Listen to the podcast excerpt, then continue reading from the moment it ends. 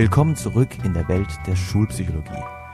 Am Mikrofon begrüßt Sie Eskel Burg.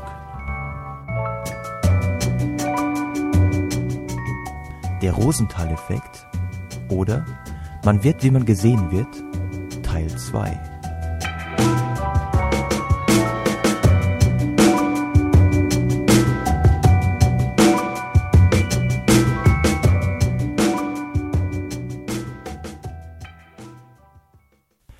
Sie die Geschichte vom klugen Hans?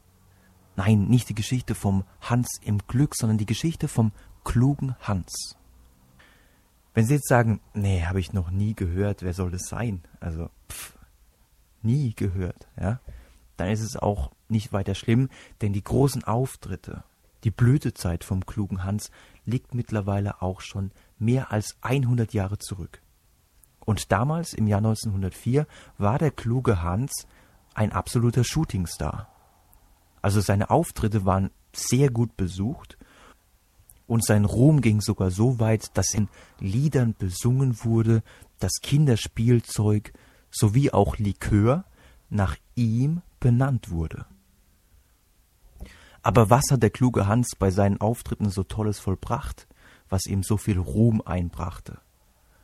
Nun, er war in der Lage zu rechnen, er konnte addieren, subtrahieren, multiplizieren und dividieren.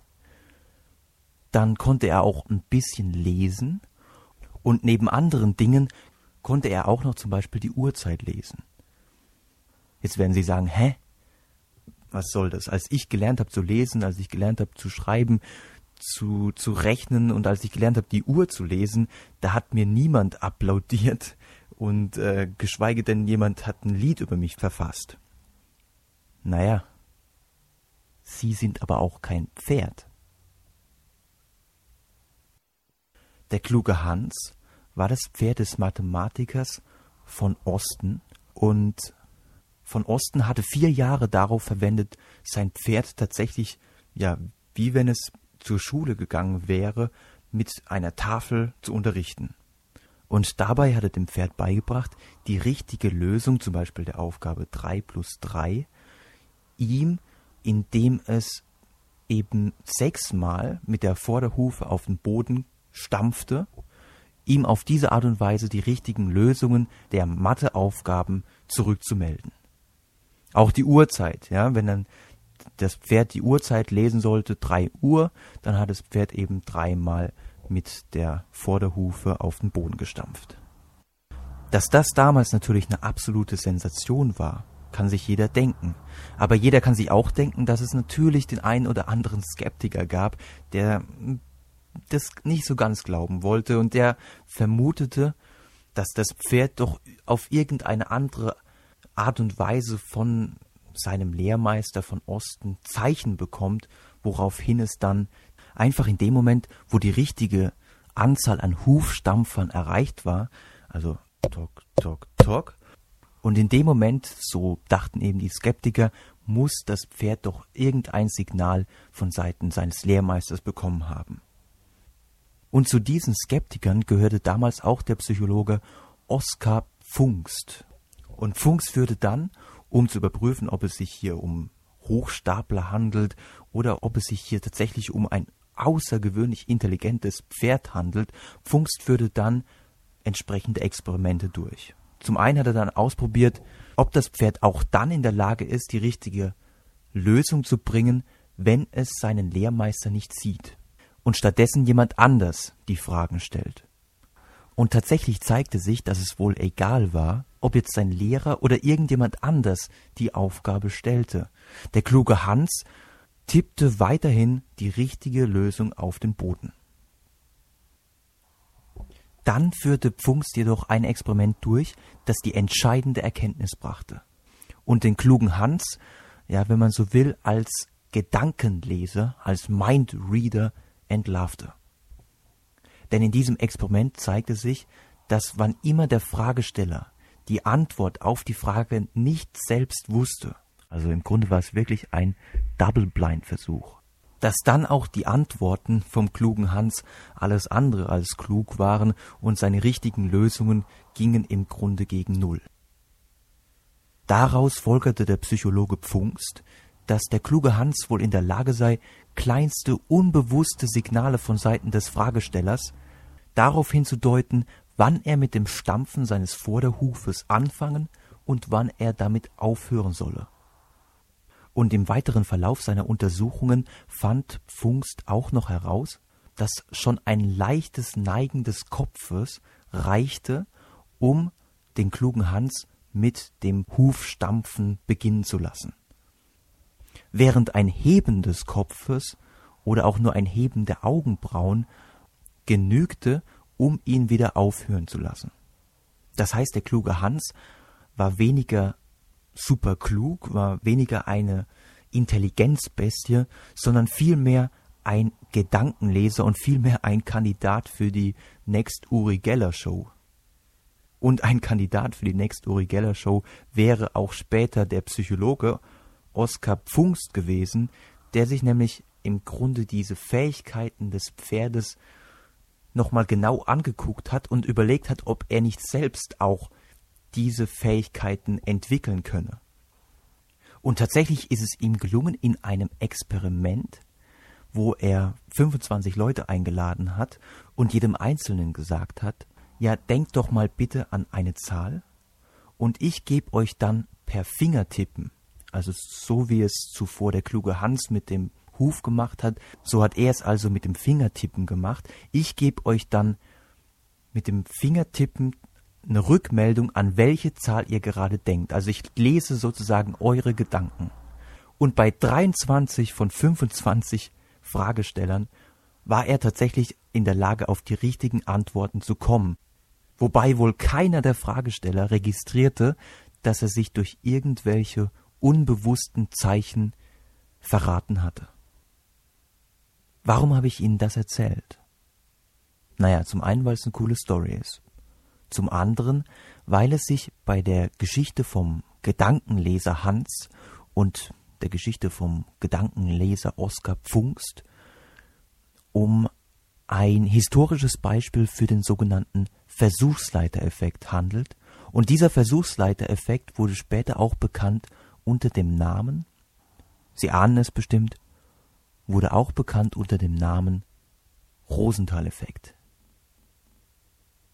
so wie die Fragesteller, sofern sie denn die Antwort auf ihre Frage wussten, so wie die Fragesteller auf nonverbale Art und Weise zurückgemeldet hatten, wann denn jetzt mit dem Hufstampfen oder mit dem Fingertippen aufzuhören sei, so kann es jemandem, der einen Versuch durchführt, auch passieren, dass er aufgrund der Hypothese, die er im Kopf hat, dass er aufgrund der Idee, wie wohl sein Experiment auszugehen hat, auch den Versuchspersonen zurückmeldet, auch wieder auf unbewusste, nonverbale Art und Weise zurückmeldet, das ist das Ergebnis, das ich gerne haben möchte, bitte verhalte dich auch dementsprechend. Und genauso, und das ist ja das, wenn ihr euch zurückerinnert an die letzte Episode, das ist ja das, was das Rosenthal-Experiment letzten Endes besagte. Genauso kann es einem Lehrer passieren, dass er aufgrund der Erwartung der, ja, auch des Vorurteils, das er gegenüber dem einen oder anderen Schüler hat, dass er dem einen zurückmeldet, von dir erwarte ich wirklich sehr viel. Also dir traue ich wirklich ganz, ganz großartige Leistungen zu. Einem anderen dagegen zeigt er sich vielleicht mittlerweile schon relativ gleichgültig, weil er sagt, hm, bei dem hat es sowieso nicht mehr allzu viel Sinn. Also der schafft es sowieso nicht. Und das vielleicht, und das wäre natürlich fatal, obwohl beide Schüler eigentlich das gleiche Potenzial hätten. Aber das ist natürlich nichts, was nur Lehrern passiert, sondern das betrifft eigentlich uns alle, betrifft natürlich auch insbesondere Vorgesetzte. Also auch Vorgesetzte können mit den Erwartungen, die sie an ihre Mitarbeiter haben, einiges falsch machen, aber auch natürlich auch vieles richtig machen. Und genau darum soll es jetzt gehen, natürlich aber in Bezug auf Schule. Wie können wir uns das Wissen um den Rosenthal-Effekt zunutze machen? Und es ist jetzt schon mehrmals angeklungen, beim Rosenthal-Effekt spielt ja die nonverbale Kommunikation eine ganz entscheidende Rolle. Also in der letzten Episode haben wir gehört, dass Lehrer Schülern, von denen sie glauben, dass sie sehr hochbegabt seien, denen sie viel zutrauen, dass sie diesen Schülern häufiger nonverbale Ermunterungen zukommen lassen, im Sinne davon, dass sie ihnen häufiger zunicken oder dass sie ihnen häufiger zulächeln.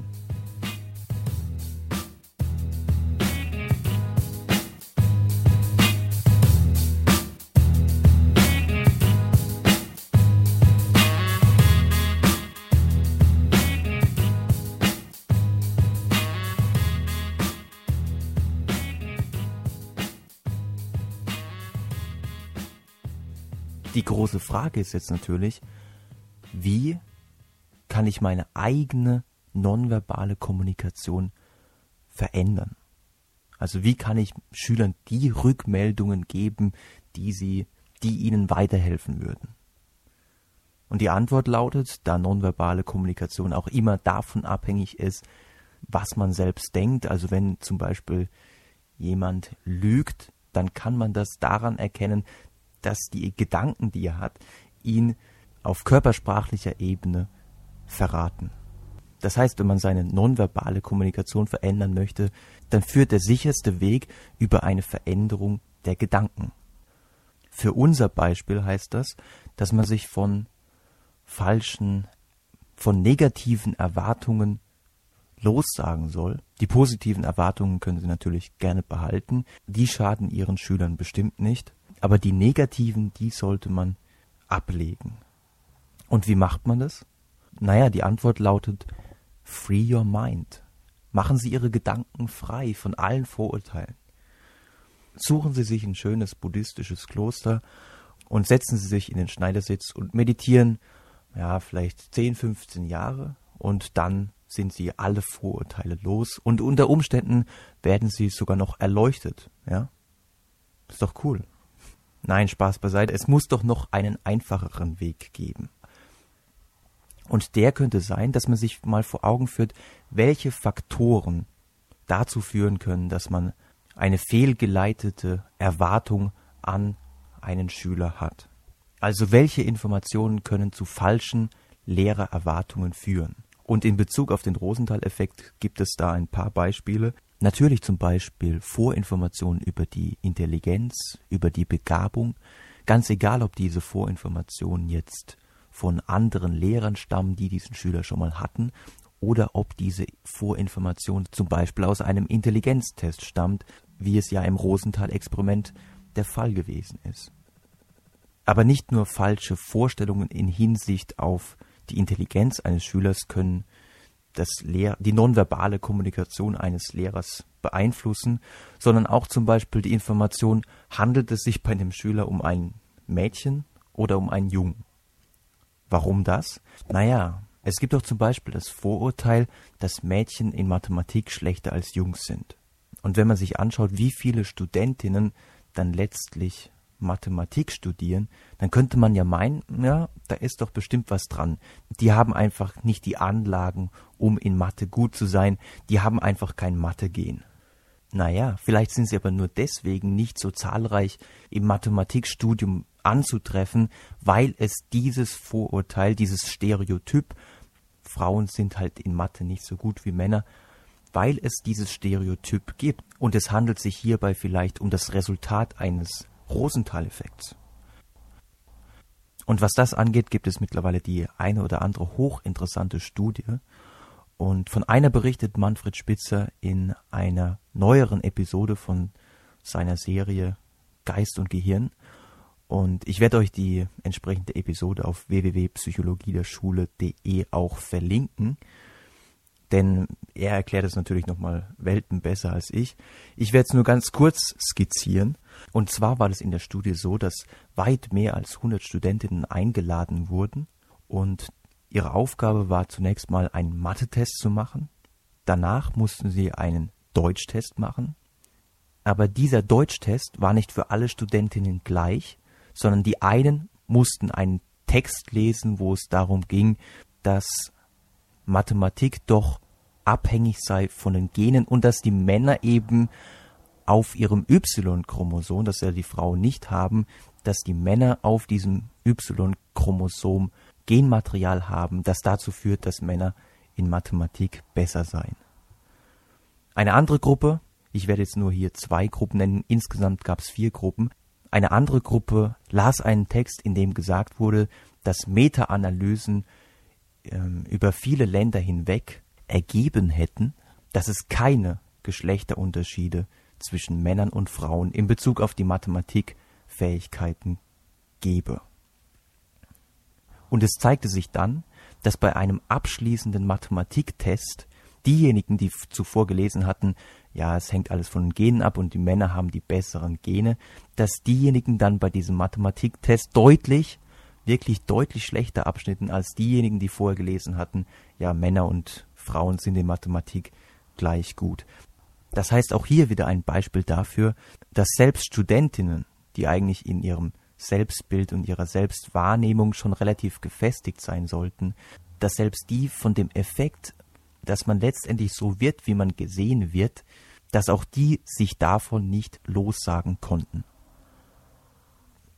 Aber was gibt es denn noch für Vorinformationen, die dazu führen, dass ein Lehrer negative Erwartungen an einen Schüler entwickelt? Und dann, weil er zum Beispiel unbewusst denkt, ja, man kann unbewusst denken, es denkt immer, weil er zum Beispiel unbewusst denkt, naja, bei dem Schüler fallen meine Anstrengungen sowieso nicht auf den, auf fruchtbaren Boden. Und dann kann es natürlich passieren, dass er diesem Schüler nicht so viele Hilfestellungen gibt, dass er diesen Schüler früher als andere Schüler unterbricht, wenn es darum geht, eine Aufgabe zu lösen, eine Lösung herzuleiten. Also einem guten Schüler oder einem Schüler, von dem er glaubt, dass es ein guter Schüler ist, dem würde er dann einfach mehr Zeit einräumen. Ja, welche welche Vorinformationen können denn noch dazu führen? Wir haben jetzt gehört, Informationen darüber, ob jemand als begabt gilt, dann ob es sich um einen Jungen handelt oder ein Mädchen. Und jetzt kommt ein neuer Punkt hinzu. Auch die Information, ob es sich bei dem Schüler um ein Akademikerkind oder um ein Arbeiterkind handelt, ob das Kind aus einem armen oder gut situierten Elternhaus stammt und und auch das spielt eine Rolle, ob das Kind einen Migrationshintergrund hat. An der Stelle ist natürlich der Einwand berechtigt, dass das ja alles nicht nur Vorurteile sind, sondern ja auch erwiesene Tatsachen. Also Kinder, die aus armen Verhältnissen kommen, die keine Akademikereltern haben und deren Eltern aus der Türkei oder aus Russland oder sonst woher kommen und damit auch und es daher also auch sprachliche Barrieren gibt, diese Kinder sind doch faktisch schlechter als ihre deutschen Mitschüler. Und das ist ja auch das, was Pisa gezeigt hat. In keinem anderen Land, und das wissen Sie, das wird gebetsmühlenartig überall und jederzeit wiederholt. Komischerweise ändert sich daran bis jetzt relativ wenig. In keinem anderen Land ist die Kluft, die Bildungskluft zwischen den armen und bildungsfernen Schichten und der Schicht der Reichen und Akademiker so groß. In keinem anderen Land. Also ist doch an dem Vorurteil auch was dran. Genauso wie an dem Vorurteil, dass Mädchen in Mathe schlechter sind als Jungs. Aber auch hier muss man sich die Frage stellen, inwieweit tragen denn die negativen Erwartungen, die Vorurteile selbst dazu bei, dass diese Bildungskluft ja einmal entstehen konnte und auch weiterhin besteht. Also wie groß ist denn der Anteil des Rosenthal-Effekts an dieser Bildungskluft? So gesehen wäre es sicherlich sinnvoller, wenn die Politiker sich mal ein bisschen mehr damit beschäftigen würden, wie man denn diese Bildungskluft tatsächlich schließen kann und dann tatsächlich auch mal Taten folgen lassen würden, anstatt andauernd nur davon zu predigen, dass es diese Kluft gibt. Denn dadurch wird nur in unseren Köpfen weiterhin das Schema verfestigt, ja, wer arm ist, wer einen Migrationshintergrund hat, bei dem ist es in der Regel schwer, ihm etwas beizubringen. Und schwer fällt es uns auch, jeden Schülern etwas beizubringen, die permanent nur den Unterricht stören, die während dem Unterricht nicht aufmerksam sind und die neben dem Unterricht in den Pausen beispielsweise Randale verursachen. Und das ist also ein weiterer Punkt, die Disziplinfrage. Schüler, die sich verhalten wie zahme Schäfchen, die sind uns ans Herz gewachsen, die lieben wir und denen geben wir dann eben auch entsprechendes Feedback. Andere Schüler, die Problemschüler, ja, andere Schüler, die machen es uns einfach nicht leicht, aber wir geben ihnen dann auch zusätzlich noch ein Feedback, das im Sinne des Rosenthal-Effektes ihre Situation auch nicht erleichtert, denn wir lassen sie, weil wir sie eben als hoffnungslose und nervige Fälle ansehen, lassen wir sie links liegen, wir ignorieren sie, soweit es manchmal geht, ja. Und zum anderen bekommen sie von uns die härtesten Bestrafungen, was natürlich beides dazu führt, dass sie noch frustrierter werden und ja noch mehr rebellieren. Dabei sind es wohl gerade diese Schüler, die die meiste Zuwendung von uns bräuchten.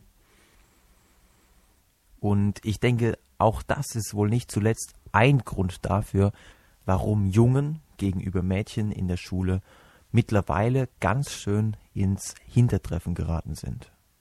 Die meisten Jungs sind nun mal ein bisschen aggressiver als Mädchen, haben ein bisschen mehr Unruhe im Hintern und ihnen fällt es, mir ist es auch damals sehr schwer gefallen, ihnen fällt es einfach unglaublich schwer, sich da sechs Stunden brav auf einen Stuhl zu setzen und sich belehren zu lassen. Und noch ein letzter Punkt, nicht nur wie nett sich ein Kind uns gegenüber verhält, sondern auch wie nett das Kind aussieht, beziehungsweise wie schön das Kind aussieht, beeinflusst unsere Rückmeldung, die wir dem Kind geben. Woran liegt das? Das liegt vor allem an dem sogenannten Halo-Effekt oder Überstrahlungseffekt. Also wenn Sie in kühlen Nächten sich den Mond anschauen, dann sehen Sie, dass der Mond über seinen eigentlichen Rand hinaus strahlt. Und dieser, ja, sieht so ein bisschen aus wie angestrahlter Nebel, der, der sich um den Mond herum verteilt. Dieser Bereich um den Mond herum, der wird dann Halo genannt. Und so wie der Mond manchmal über sich selbst hinausstrahlt, so strahlt die Schönheit eines Kindes, aber auch natürlich bei Erwachsenen, so strahlt die Schönheit manchmal über sich selbst hinaus, in dem Sinne, dass wir als Betrachter dieser Schönheit automatisch weitere positive Eigenschaften zuschreiben, wie zum Beispiel Begabung, Freundlichkeit, Ehrlichkeit und Intelligenz und dass zum Beispiel die Annahme, eine Person sei besonders begabt oder besonders intelligent, dass diese Annahme zu nonverbalen Feedbacks führen kann, die dann tatsächlich genau dazu führen, dass die Person zu dem wird, wie wir sie wahrnehmen. Das war ja, wie gesagt, der Kern des Rosenthal-Experiments. Aber auf der anderen Seite, und das ist jetzt natürlich die Kehrseite, die dunkle Seite des Halo-Effekts, auf der anderen Seite werden dann natürlich weniger gepflegt aussehende, weniger gut aussehende Schüler gegenüber besser aussehenden natürlich benachteiligt. Und was das angeht, gibt es auch einige Studien, die diese Ungerechtigkeit belegen. So zeigte sich zum Beispiel in einem Experiment, wo man männlichen Studenten Aufsätze vorgelegt hat und bei dem einen Aufsatz war ein Bild der vermeintlichen Autorin dabei und diese Autorin war eben sehr hübsch, während bei anderen Aufsätzen Bilder einer weniger hübschen Autorin dazugelegt wurden. Und es zeigte sich, dass die männlichen Bewerter gerade dann, wenn die Aufsätze wirklich nicht besonders gelungen waren, dass sie dann bei der gut aussehenden Autorin eher ein Auge zudrückten als bei einer weniger gut aussehenden. Also in diesem Sinne und im Sinne ihrer Schüler machen sie sich frei von allen Vorurteilen. Free your mind, wenngleich das natürlich nicht unbedingt die leichteste Übung ist. Aber ich kann Ihnen versprechen, in der nächsten Episode wird es einfacher, denn da schauen wir uns an, welche Sprachmuster im Sinne des Rosenthal-Effektes verheerende Folgen haben können und welche zu ganz großartigen Ergebnissen führen können.